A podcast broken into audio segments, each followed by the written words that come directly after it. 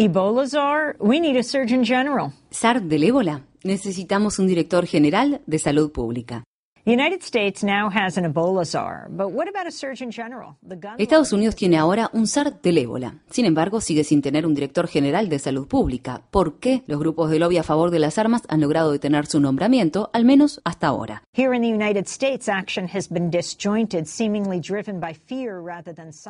La epidemia del ébola es una crisis mundial de salud que exige una respuesta conjunta a nivel mundial.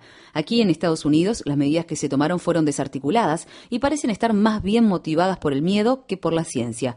Hay una razón clara para ello. El nombramiento del funcionario seleccionado por el presidente Barack Obama para ocupar el cargo de director general de salud pública, el doctor Vivek Murthy, sigue estancado en el Senado. Uno podría imaginar que una epidemia como la del ébola haría que la gente trascienda la política partidaria, pero Vivek Murthy, a pesar de los impresionantes méritos de su labor médica, cometió un error crucial antes de ser nombrado. Declaró que las armas eran un problema de salud pública.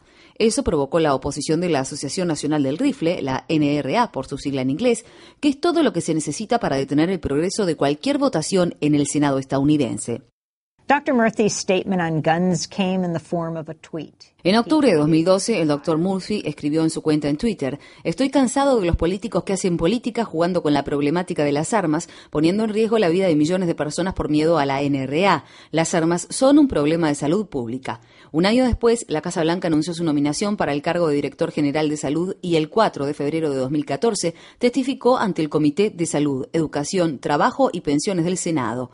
Obtuvo el apoyo tanto de los demócratas como de los republicanos en el comité, pero su nombramiento todavía no fue sujeto a votación en el Senado, presumiblemente porque el senador Harry Reid, líder de la mayoría demócrata en el Senado, sabe que no contarán con los votos suficientes para aprobarlo. Los nombramientos necesitan solo una mayoría simple de 51 votos para ser aprobados.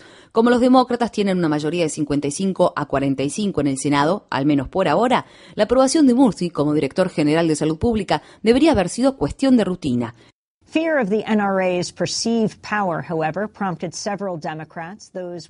Sin embargo, el temor percibido al poder de la Asociación Nacional del Rifle provocó que varios demócratas, sobre todo aquellos que se enfrentan a una reelección ajustada en 2014, indicaran que no votarán en apoyo a Murphy. Entre quienes se espera que voten en contra se encuentran Mary Drew de Luisiana, Mark Pryor de Arkansas y Mark Begich de Alaska. Estos senadores demócratas y otros senadores que aspiran a la reelección no quieren arriesgarse a provocar a la NRA antes de las elecciones de noviembre, así que Estados Unidos no tiene director general de salud pública. ¿De qué se ocupa el director general de salud exactamente? El cargo se remonta a 1798, cuando el Congreso estableció el primer servicio de salud con financiamiento público para los marinos mercantes que padecían enfermedades. Ahora, el director general tiene al mando a más de 6.500 trabajadores de la salud del cuerpo comisionado de los servicios de salud que tiene la tarea de proteger la salud pública estadounidense. An equally important role of the Surgeon General is to be the nation's doctor, to use the position for public advocacy. Otro papel igualmente importante del director general es oficiar como médico del país, utilizar su cargo para organizar campañas de salud pública y educar e inspirar a las personas a tomar en serio la salud. Entonces, si bien hay un director interino, Boris Lushniak, que mantiene funcionando la organización, no ha asumido el papel público que el puesto requiere. En 1964, el entonces director general de salud pública, Luther Dio a conocer un revolucionario informe, Tabaco y Salud, que provocó cambios significativos en las políticas de tabaco, como la impresión de etiquetas de advertencia en los paquetes de cigarrillos y la prohibición de publicidad de tabaco en radio y televisión. En la década de 1980, el director general de salud del presidente Ronald Reagan, C. Everett Koop, abogó por la educación y la lucha contra el VIH-Sida en contra de los deseos del propio Reagan, que ni siquiera pronunció la frase SIDA durante los primeros seis años de su gobierno, mientras miles de personas morían a causa de la enfermedad. Podemos suponer que, si el Dr. Murphy fuera confirmado como director general, sería la voz cantante de la razón en la respuesta nacional a la epidemia del ébola.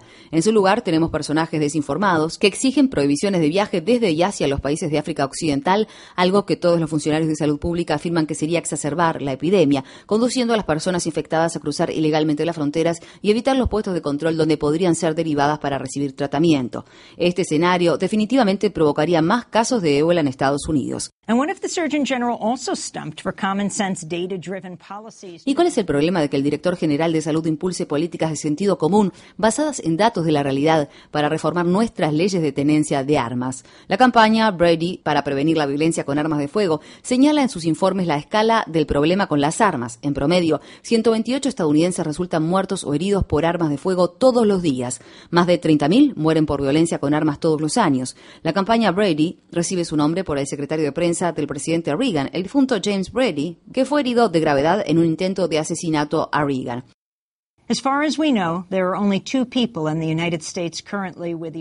Hasta donde sabemos, solo dos personas en Estados Unidos tienen ébola actualmente. En cambio, hay 300 millones de armas de fuego en circulación. El ébola se puede detener con procedimientos adecuados de salud pública y con el envío de una gran cantidad de trabajadores de la salud, equipos y otros recursos a Liberia, Sierra Leona y Guinea. El Senado debería votar inmediatamente para aprobar el nombramiento del doctor Vivek Murthy como director general de salud.